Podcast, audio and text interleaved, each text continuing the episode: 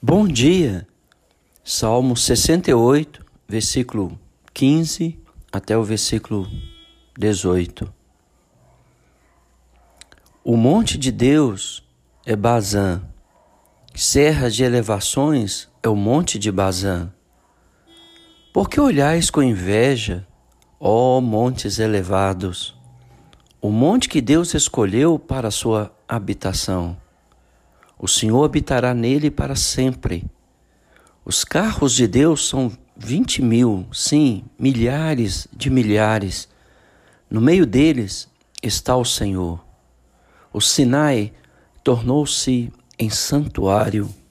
Subiste às alturas, levastes cativo o cativeiro.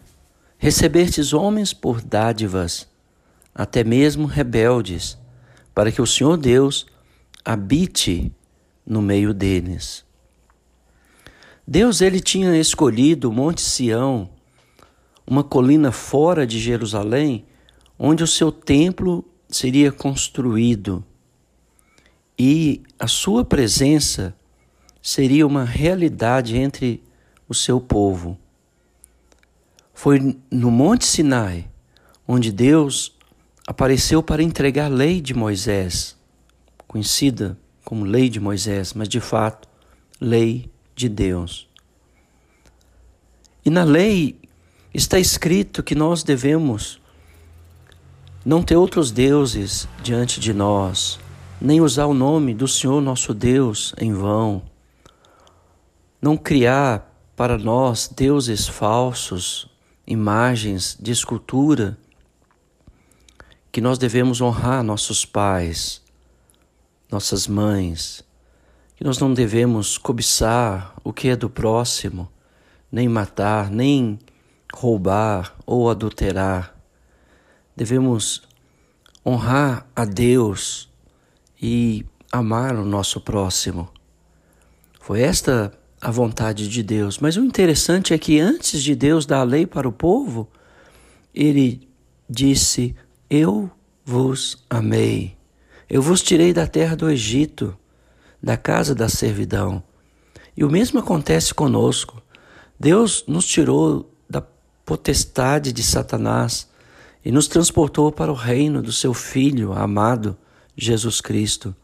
E Ele espera que nós o amemos de todo o nosso coração, nossa força, nosso entendimento, nossa mente, e que nós amemos o nosso próximo, como Jesus Cristo nos amou. Quando o salmista descreve esses dois montes, ele cria uma imagem onde Deus, o Rei, está conduzindo uma procissão triunfante como resultado de uma batalha vitoriosa. Atrás dele, os seus cativos arrastados perante ele, o seu povo presente, alegre, feliz, vitorioso, celebrando a vitória do Senhor. Esta imagem é desenvolvida melhor nos versículos 24 a 27. Viu-se, ó Deus, o teu cortejo, o cortejo do meu Deus, do meu Rei, no santuário. Os cantores iam adiante, atrás, os, to os tocadores de instrumentos de corda, em meio às donzelas com adufes Bendizei a Deus nas congregações, bendizei ao Senhor, vós que sois da estirpe de Israel. Aplicando para nós hoje, nós devemos realmente adorar o nosso Deus, bendizê-lo nas congregações. E é interessante a ênfase que ele continua dando no trabalho das mulheres no reino de Deus. Porque ele fala das donzelas, talvez as mesmas que era uma falange de mulheres que transmitiam as boas novas, que relatavam os feitos poderosos do nosso Deus em júbilo junto a essa procissão, enquanto Deus na sua vitória, está levando cativos os seus inimigos. Uma outra coisa interessante é que às vezes nós temos a tendência que Deus só cuida dos bons. Na verdade, não existe nenhum bom nessa terra. Todos nós pecamos, todos nós falhamos, só Deus é bom. Mas dentro da linguagem humana, ele, ele fala que ele, no verso 18, porque o Senhor habita no meio deles. Ah, e deles quem? Ele está dizendo que ele recebeu homens por dádivas, até mesmo rebeldes, bons e maus. Mais tarde, esta ideia é desenvolvida na parábola do rei que deu um banquete para o casamento do seu filho. E ele convida várias pessoas, e as pessoas começam a dar desculpas para não ir. Uns tinham coisas mais importantes para fazer, outros tinham ah, prazeres melhores para participar, outros realmente estavam é, ocupados, atarefados, e, e hoje é a mesma coisa. Deus está nos convidando para participar da ceia do Cordeiro.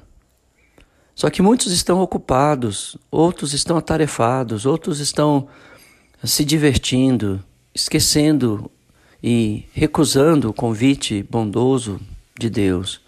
Então ele manda os seus servos buscar as pessoas, porque ele queria a festa do seu filho cheia de pessoas. E ainda havia lugares, então ele mandou de novo, dizendo: busque os bons e os maus. E a casa do seu senhor estava lotada. Só que havia um homem lá confiado em si mesmo, na sua própria justiça. Esse foi rejeitado. Deus, ele reina sobre os bons e sobre os maus.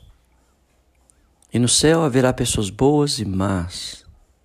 Só que essas pessoas más serão revestidas da santidade de Deus, da justiça de Deus, receberão roupas, como aqueles maus receberam roupas para a núpcia do filho do rei, porque reconhecem a sua nudez, os seus pecados, a sua fra fragilidade, confessam Jesus como Senhor, são batizados em Cristo e permanecem fiéis a Jesus Cristo.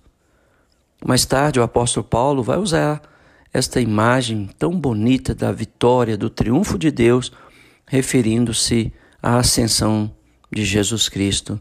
Eu deixo para você ler o livro de Efésios, capítulo 4, versículo 8 a 10. Que Deus te abençoe.